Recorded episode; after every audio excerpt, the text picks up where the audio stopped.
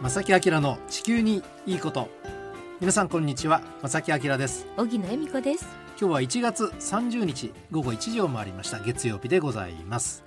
1月はこれで最後の放送ですね。ね早いですね。はい、えー、2023年最初の月がの放送が今日で最後、はい、で来週から2月ということですが、思うところがあって、はいなんかこう始まりがあれば絶対終わりもある。最初があれば最後もある、はい、何でもそうじゃないですか、ね、物事って、はい。ね、そうやって考えたら今のコロナ、ね、最初があれば多分終わりが来るんでしょう。あるんですよね。絶対来るんですよ、うん、これがね、はい、こうやって考えたら、うん、ウクライナのあの状況も、終わりが必ず来ると。必ず来てほしい。それも早く。早くね。はい、ね。影響をなるべく小さく。本当にですよね。皆さんどのようにお考えでしょうかね。ねまあその今結構厳しい状況の方終わりあります。はい、終わりあります。ただしあのめちゃめちゃ調子いい方今終わりきます。そういうこともあるかもしれないからあまり調子乗りすぎないで。そそこはねだからこれいつまでも続くっていうのは思わないで。うん、そうですね。うん。はい、で次のためになんとなくイメージしとくとかね準備をしとくっていうのも大事かもしれませんね。そうねそういうことです。ねなんかこうすごくそう思いました今日はねね1月30日でございます。はい、さて今日はですねあの素敵なゲストと電話をつなぎまして、はい、皆さんも多分聞いたことがないような言葉のお話をねさせていただきたいと思います。今日もしばらくの間ですがぜひお付き合いください。この番組は公益財団法人兵庫環境創造協会の提供と浜田科学株式会社の協力でお送りします。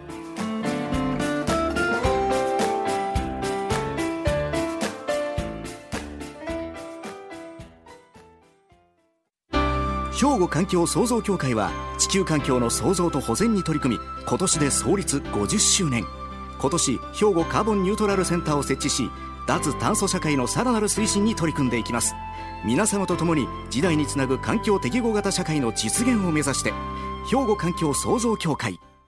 お父さん何してるん？え店で使ってた揚げ油捨ててるけど。もったいな。油ってリサイクルしてハンドソープにできるねんで。油がハンドソープに？浜田科学ってとこに頼んで回収に来てもらい。SDGs や。使用済みの天ぷら油をリサイクルで再び資源に。浜田と俳優のリサイクル。さて皆さんはですね食べることはお好きでしょうか？大好きです。私も大好きです。その季節季節の旬のものを本当に逃さずに全部食べたいという意気込みで、はい、日々ね送っておりますが。それが楽しみになってきましたね。ね。はい、で今日はですね、その食に関するお話をさせていただくんですが嬉しい。ゲストの方と電話をつないでますので、はい、えー、少しねお話をお聞きしたいと思います。気象予報士なんです実はゲストの方。そうなんですか。同業の方ですね。そうなんです。とりあえずご紹介させていただきます、はい、気象予報士の千草由里子さんです。こんにちは。こんにちは。よろしくお願いします。よろしくお願いいたします。お願いします。今日実はねあの千草さんにお話いただくのは別にそのね天気予報天気の話では実はなくてあの僕の想像ですけども気象予報士として仕事をしている間にいろいろ思うことがあり、うん、地球環境のことを思い始めとか、はい、その話もですね、今日伺いたいなと思うんですが。はい、はい、実は私が地球温暖化に興味を持ったのは、はい、小学校の時なんですよ。あそんな前なんだ。そうなんです。ですね、あの1997年に京都議定書が採択されたっていう時、はい、はい、でそこの時からなので実はずっとあの心の中に熱い思いを秘めてたっていう感じでした。ああ、頭の片隅にはずっとそういうものがあったんだ。あれはでも衝撃的でしたもんね。コップ3ね。ね、はい、本当に。でですね、そんな千草さんなんですが、実は今ね、大学の研究室で研究を続けてらっしゃる大学院生でもいらっしゃるですよね。そうなんですよね。そうなんです。これは昨年からでしたえっと、2021年の秋に入学したので、一昨年になりますかね。ということですね。でで今は大学院の研究と、あとは講演とかのお仕事をしながら、はい暮らしてるっていう感じなんですけど、あの私は小学校の時は結構温暖化対策ガンガンやった方がいいとかってそればっかり考えてるような小学生で、はい、あの環境庁の長官に温暖化対策を訴える手紙を書いたこともあったぐらいなんですけど活動的。グレタさんみたいな感じの行動を いやでもグレタさんよりねまだ若い時に、ただやっぱり欧米とやっぱり日本ちょっと違うのかなって思うのが、はいちょっと自分には日本人的な気質もあるなと思って、はい、あの、はい、大人になるうちにそういうふうに思うようになって、うん、結構周りの人の考えてることとかにもすごく興味が出るようになってきたんですよね。はい、自分の考えをガンガン主張するっていうのがだんだんこう年を重ねるにつれてちょっと苦手意識持つようになったけど、うん、でもやっぱり温暖化はどうにかしたいなっていう思いがずっとあったのでなるほど。だったらその社会のいろんな人たちがどういうことを考えているのかみたいなことを客観的に見るよう、うん、見られるようになりたいなと思って、うん、研究を始めて研究テーマは気候変動とネ,、ネット世論っていうテーマで今やっていて、はい、例えばあの結構若い人が見てるツイッターとか、うん、あとは30代40代の人がよく見てるヤフーニュースのコメントとかを気候変動に関するニュースを見るそういうコメントを見ると、はい、結構温暖化対策とか脱炭素は推進しろっていう流れに今社会はなっていますけど、はい、慎重論を唱える方の方が、うん、そういうコメントをいっぱい書き込んでるような気がしてて。うん実際は慎重論とか、まあ、もう絶対そんなのやめろみたいな人って、そんなに多くないような気がしてるんですけど、なぜかそういうネット上になるとそういうコメントの方が多く見えるなっていうふうに思っててなんでそういう状況って出てくるんだろうなみたいなことを日本の文化とあと欧米の文化とかとの比較とかからもちょっと考えるような研究を今してます。あの、ね、やっぱり地球温暖化って実際の気象観測データを見ると、当然温度ってどんどん上がっていますのでこれ事実じゃないですか。そうなんですよ。ね、だけれどもあのそれをどのように捉えるかということについてはかなりこう人の意見ってバラバラになっていて、はい、結構温暖化大変だなんとかしなきゃいけないっていう人たちは温暖化会議論でまとめてしまって、うん、そういう人たちのことをね、うん、それは危険って言えば危険ですよね。そうですね、まあ、いろんな人のあのいろんな考え方の人がいるっていうのはもうこの世の中として、あの当たり前の状況なので、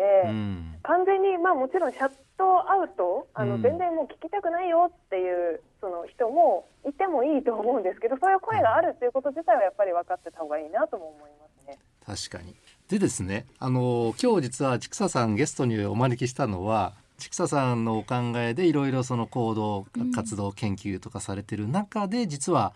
一つあの私が注目したものがクライマタリアン。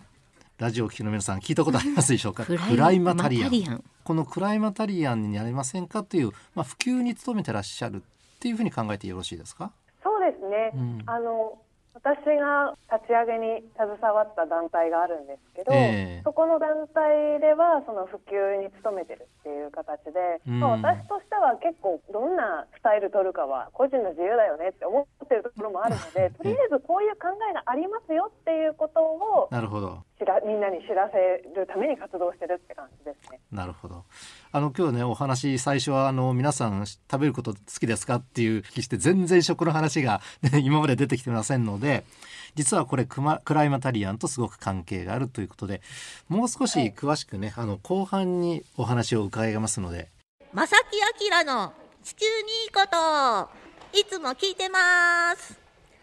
さて今日はですね気象予報士でもあり東大の研究室で、まあ、研究もされているという、はい、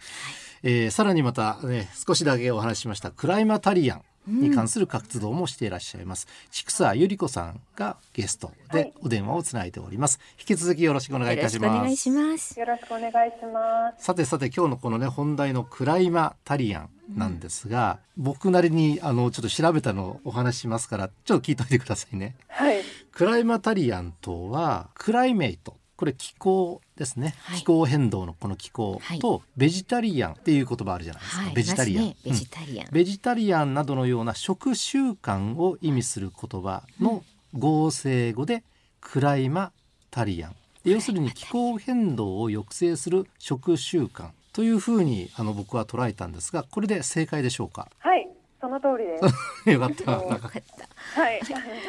地球環境のために食由来の温室効果ガスの排出量を減らすように配慮した食生活を選択する人っていうことですね。なるほど、まあ、端的に言えば気候変動に配慮した食生活をとる人っていう感じです。うん、なるほど。あのよくその環境に優しい食生活ということでベジタリアンとかね、はい、あとはビーガン、ね、もありますよね。最近多いですね。ビーガンというまずね、クライマタリアンという言葉を多分ラジオを聞きの皆さんはほとんどの方は初めてまだ聞いたことがない初めて聞いたという方が多いと思うんですが、はい、これあの千草さんクライマタリアンの歴史ってまだ浅いですよね。そうですね。これなんか和製英語じゃないかとかって思われる方もいるんですけど、はい、と一応ですねそうじゃなくて、うん、2015年にアメリカの大手新聞であるニューヨーク・タイムズに初めて登場した言葉で、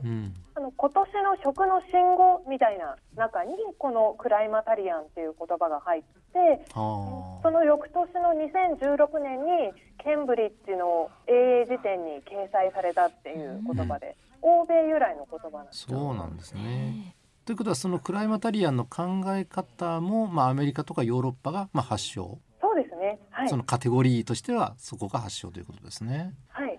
まあ、その欧米発祥ってなって今は、まあ、日本でもねようやくその言葉が、まあね、広まりつつあると思うんですけども。うんはい、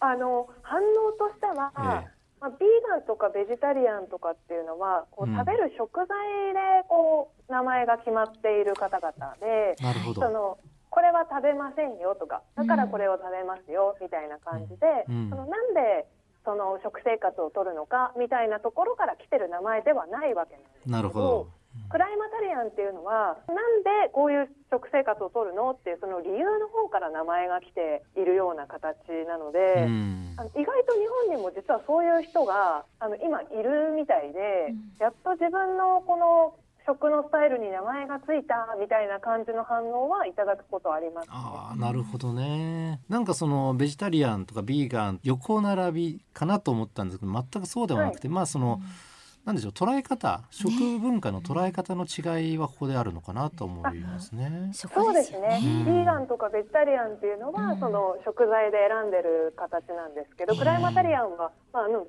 食材をこう横並びだとしたらクライマタリアンはこうそれを縦にこう切ってるような感じになるかなと思います。例えばそのえっと、えー、ビーガンは肉を食べない。そうですね。ビーガンは肉とか魚それから卵、乳製品蜂蜜とかいった動物性の食品をもう食べないっていう食事のスタイル、なるほど。そしたら、うん、あのクライマタリアンは肉を食べるクライマタリアンもいてもいいということですか、はい、その選ぶまさに。そういうことですね。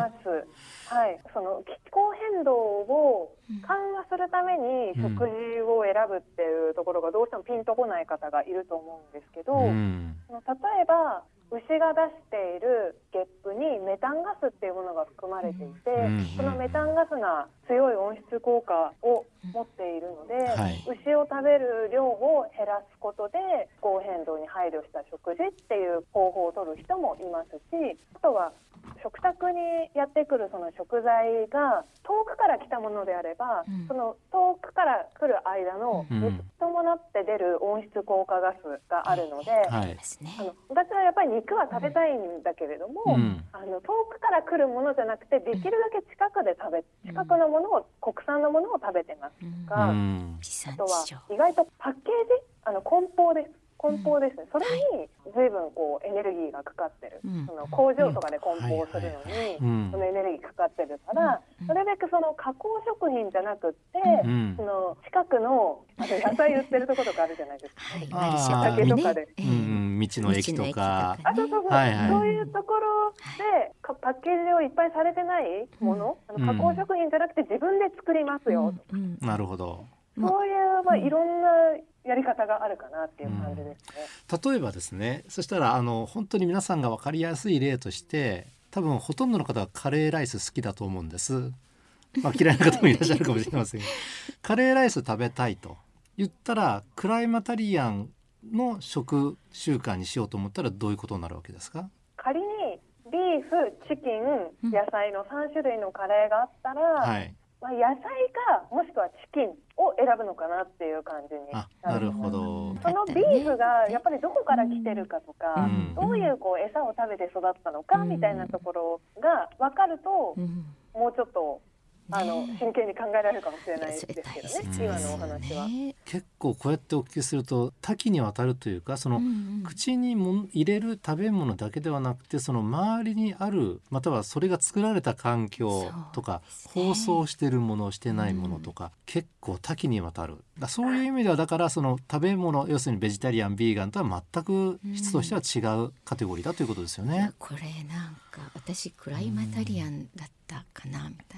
いな。感じがしました、ね、えー、本当ですか？あそうなんですね。なるべく地産地消のものを例えば自給自足に近いなんか野菜育てて食べたりってそれってクライマタリアンってことですよね。あいやまさにそうだと思います。あら嬉しい。そのどうしてもこう街中に住んでると、うんはい、その精肉店からやっぱりお肉買わない限り、うん、スーパーとかだと梱包されてると思うんですけど、はい、もう全部こうできちゃってるものを買ってくるっていうことはその工場とかで作ったりとかしてるっていう場合もあると思うので、はいはい、そういうのをなるべくこう自分のところで自炊するみたいなことも一つかなと思う。自給ですよね。なるほどね。なんか究極的に言うと、何すればいいのって言われても結構答えるの難しくて、うん、確かに。まずはその自分の生活の中で、うん、その CO2 とか温室効果ガスっていう目線で、周りを見てみましょうっていうことからまず始まるなって思ってますね。意識からね。まず知ることからみたいなところで、ね、結構探すと情報も出てくるので、あ意外とこの製品って結構 CO2 作るのにかかってんだなみたいなことも本とか見ると書いてあったりして。例えばそうですね。まあ夏場だったらレタスとかはもう長野県が名産でねたくさん取れる場所ですけども結構、はい、あの関西ですとね千草さんあの淡路島とかでも結構美味しいラテレタス取れるんですよ。じゃあどっちを選ぶかクライマタリアンだったら淡路島産ですよね。あもう関西の方だったらそうですよね。ねそういうことですよね。ねやっぱりこっちも、うん、あの長野のねレタス美味しいけども、うん、持ってくるのにコストかかって、エネルギーめっちゃ使って。あとはやっぱり旬のものっていうのが一つポイントで、うん、あのハウス栽培とかだとそれ育てるのに、うん、あの電力エネルギーとかを使ってしまっているので、なるべく旬のものを食べるっていうのも一つ取り組み方としてあります、ね、あそれも大きいですよね。大きいですよね。でもあの今ハウスでね、そのまあ要するにあの食べ物えっ、と食べ物を作るために暖房しなきゃいけないハウスの中、はい、で今その、はい、ウクライナがあんな状況だから燃料高騰。なんか変な世の中ですねそうやって考えたら。そうですよね、うん、あのハウス栽培も今はその燃料を使っちゃってますけど、はい、長期的に考えるとその栽培に使う電力エネルギーを自然のあの太陽光発電とかで賄うことができれば、うん、それはもう本当にクライマタリアンとしてはとてもいい食材になるなっていうのもあるので、うん。ね、いろんな見方ができます、ね、考えられる。なるほど。なるほど。あのまだまだこれ話が尽きなくてですね、えー、お聞きしたいことまだたくさんありますので、あのちかさん来週も電話つなしていただいてよろしいですか？いいでしょうか。はい、ぜひよろしくお願いします。はい、えー、今日はちぐさゆり子さんにお話をつなぎました。ありがとうございました。ありがとうございました。ありがとうございました。兵庫環境創造協会は地球環境の創造と保全に取り組み今年で創立50周年今年兵庫カーボンニュートラルセンターを設置し脱炭素社会のさらなる推進に取り組んでいきます。皆様と共に時代につなぐ環境適合型社会の実現を目指して兵庫環境創造協会。お父さん何してるん？え店で使ってた揚げ油捨ててるけど。もったいな。油ってリサイクルしてハンドソープにできるねんで。油がハンドソープに？浜田科学ってとこに頼んで回収に来てもらい SDGs や。使用済みの天ぷら油をリサイクルで再び資源に。浜田と俳優のリサイクルえさてここで番組に200回記念プレゼントのお知らせでございます。そうです、はい、もう今月いっぱいなので、うん、まだ募集してますから皆さん改めてここでねご紹介させていただきたいと思いますが、はい、もうチェックしてくださいよ。まず一つ目はスプラウトペンシル。これはあの以前にもプレゼントしたんですけれども使い終わったらね色鉛筆なんですが使い終わって植えるとバジルとかね生えてくるお花が生えてくるよっていうものです。スプラウトペンシル。そして、えー、ステンレスボトルマイボトル持ってねっていう気持ちを込めて、えー、ひょうご環境創造協会の思いが入ってる。始めよう。地球にいいことっていうそういうメッセージも入ってるんですけれども5色あります。これはこちらから何色が当たるか楽しみに待ってていただきたい。5色何色が届くかは待ってていただくステンレスボトル、はい、そしてノート。これもね面白いイラストが書いてあるんですが環境のことをちょっと考えたいなと思うような特に海のこと考えたいなと思えるようなイラストが書いたノート。そして私たち2人のもう正木さんだけでいいよっていう方もいるかもしれませんが私も入ってます。あのサイン入りラジオ関西のクオカードをプレゼントということで、はい、この4点をすべてですねセットにして10名の方にプレゼントしたいと思います、はい、はい、どしどしご応募いただきたいと思いますね。おはがきお便りの場合は郵便番号650の8580ラジオ関西正木明の地球にいいこと。ファックスでは078-361の0005メールではまさきアットマーク jocr.jp こちらまでお寄せください。お待ちしています。お待ちしております。今月いっぱいということなので今日が1月30日、明日までということですね。そうなんですよ。はい、はい、皆さんどしどしご応募ください。ということで、正木明の地球にいいことは今日はこの辺でお別れいたします。ご案内は正木明と荻野恵美子でした。それではまた来週。さよなら。この番組は公益財団法人兵庫環境創造協会の提供と浜田科学株式会社の協力でお送りしました。